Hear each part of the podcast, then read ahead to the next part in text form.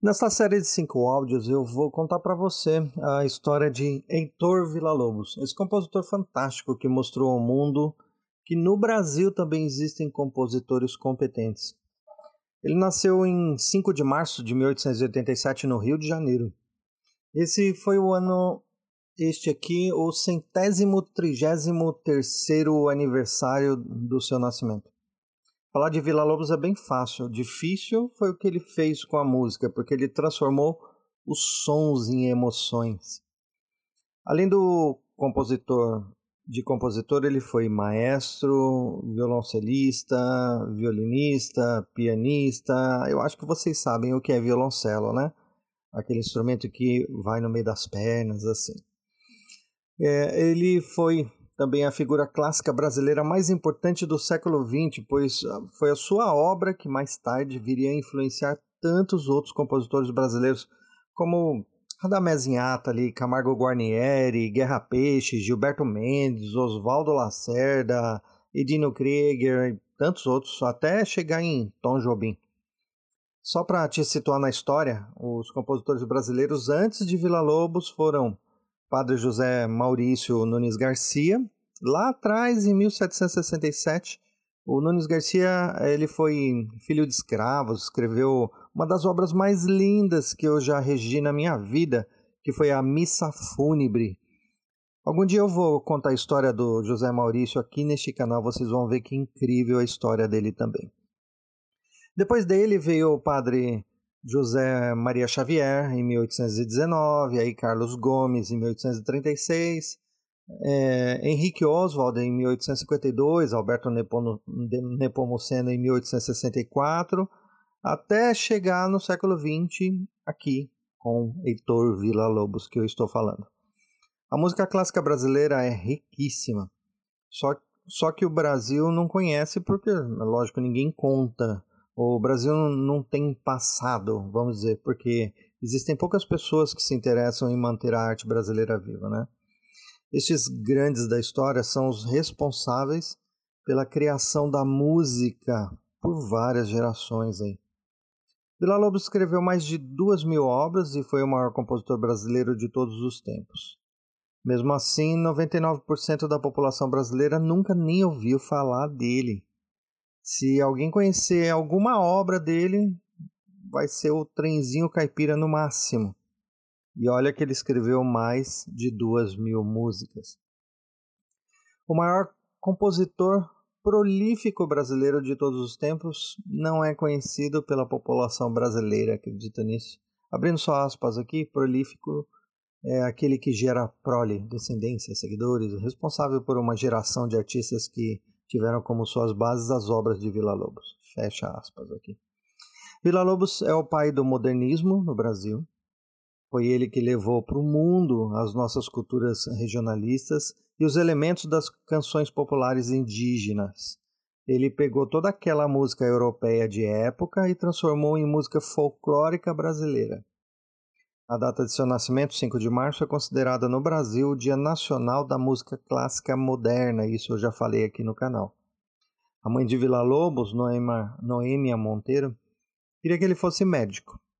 Já o pai, o Raul Vila Lobos, trabalhava na Biblioteca Nacional do Rio de Janeiro e era músico amador. Foi ele que começou a ensinar música a Heitor. Ele queria que Vila Lobos aprendesse violoncelo mas o instrumento era muito grande para aquela pequena criança. Então ele adaptou uma viola. Viola é uma espécie de violino, só que um pouco maior. Não é da viola caipira que eu estou me referindo, mas da viola de orquestra, que é outro instrumento. Então, ele adaptou uma viola para que aprendesse violoncelo. E aos 13 anos de idade, Vila Lobos fica órfão de pai. Vila Lobos se interessou pelo gênero musical da época e continuou a estudar só que agora com o violão. Ele queria aprender os chorões, que hoje a gente conhece como chorinho. Vila Lobos tinha um temperamento inquieto, ele não parava. Desde cedo ele já dava umas escapadas pelo interior do Brasil e ia tocar em bares, clubes, teatros, cafés. Em 1913, ele se casa com a pianista Lucília Guimarães. A Lucília foi a precursora do ensino da música nas escolas públicas do Brasil, olha isso. E ela foi a professora de piano de Vila Lobos. Com certeza ele não queria só as aulas, né? Ele também ficou com a professora. Lembra quando eu falei sobre o padre José Maurício e a sua missa fúnebre? Acabei de falar sobre isso. Então, a Lucília foi quem dirigiu o coro Padre José Maurício e ela recebeu por esse trabalho o prêmio Reconhecimento e Mérito do Ministério da Cultura do Brasil na época. Vila Lobos foi um dos carros-chefes da Semana da Arte Moderna de 1922.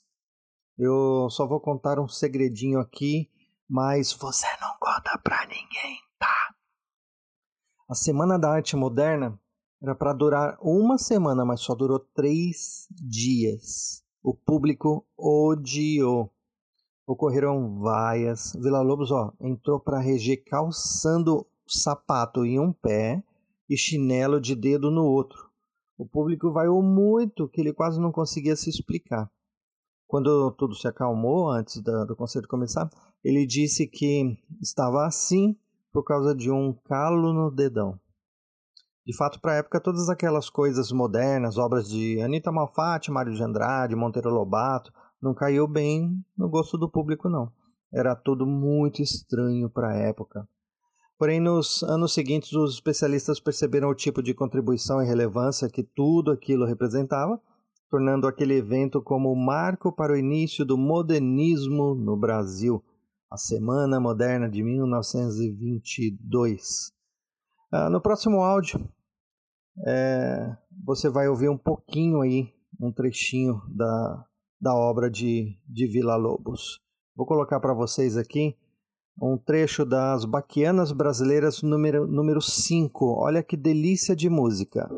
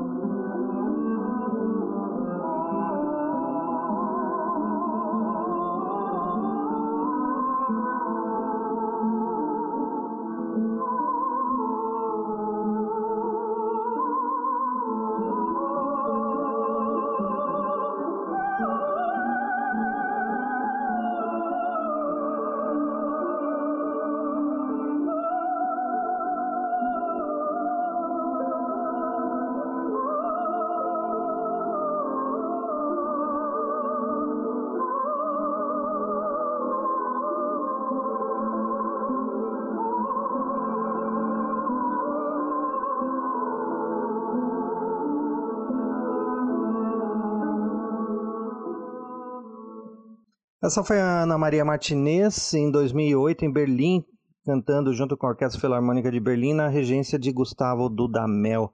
Lindo isso, né, gente? Baquianas Brasileira número 5. Vamos para o próximo áudio aí. Vamos falar sobre a Era Vargas. Tchau.